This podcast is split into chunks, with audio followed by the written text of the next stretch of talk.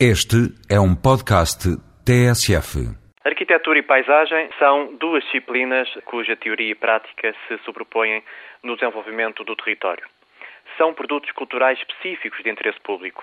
Daí que os portugueses não podem desperdiçar neste momento uma oportunidade inédita para se trabalhar em conjunto, agora que o Governo aprovou dois documentos estratégicos para o país.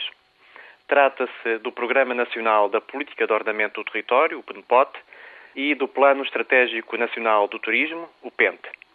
Ambos dão-nos apenas, para já, um território prometido.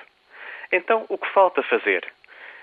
É preciso que o país tome passo com aqueles dois documentos estratégicos para o ordenamento do território e para o turismo e que, ao pô-los em prática, sejam acompanhados por um casamento entre o investimento turístico e o uso do território.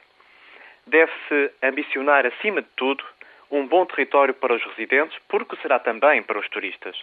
Esperamos, pois, que este novo ciclo de pensamento e de ação sobre o nosso território possa ser de maior exigência, onde os critérios da qualidade estejam em primeiro lugar.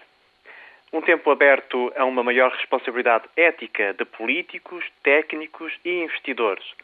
Um tempo aberto também aos concursos de concessão, à capacitação de profissionais de diferentes disciplinas, às parcerias, à participação das universidades, à formação dos cidadãos para estas temáticas, enfim, ao direito à cidade para todos e a um território mais justo e belo.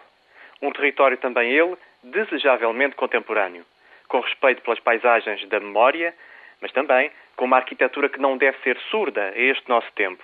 O território apenas prometido, que vos falei há pouco, deixará de o ser se houver exigência qualitativa na gestão urbanística das nossas autarquias a arquitetura e a paisagem devem ser motivos de orgulho e fatores para a maior competitividade e para uma sociedade mais criativa e feliz.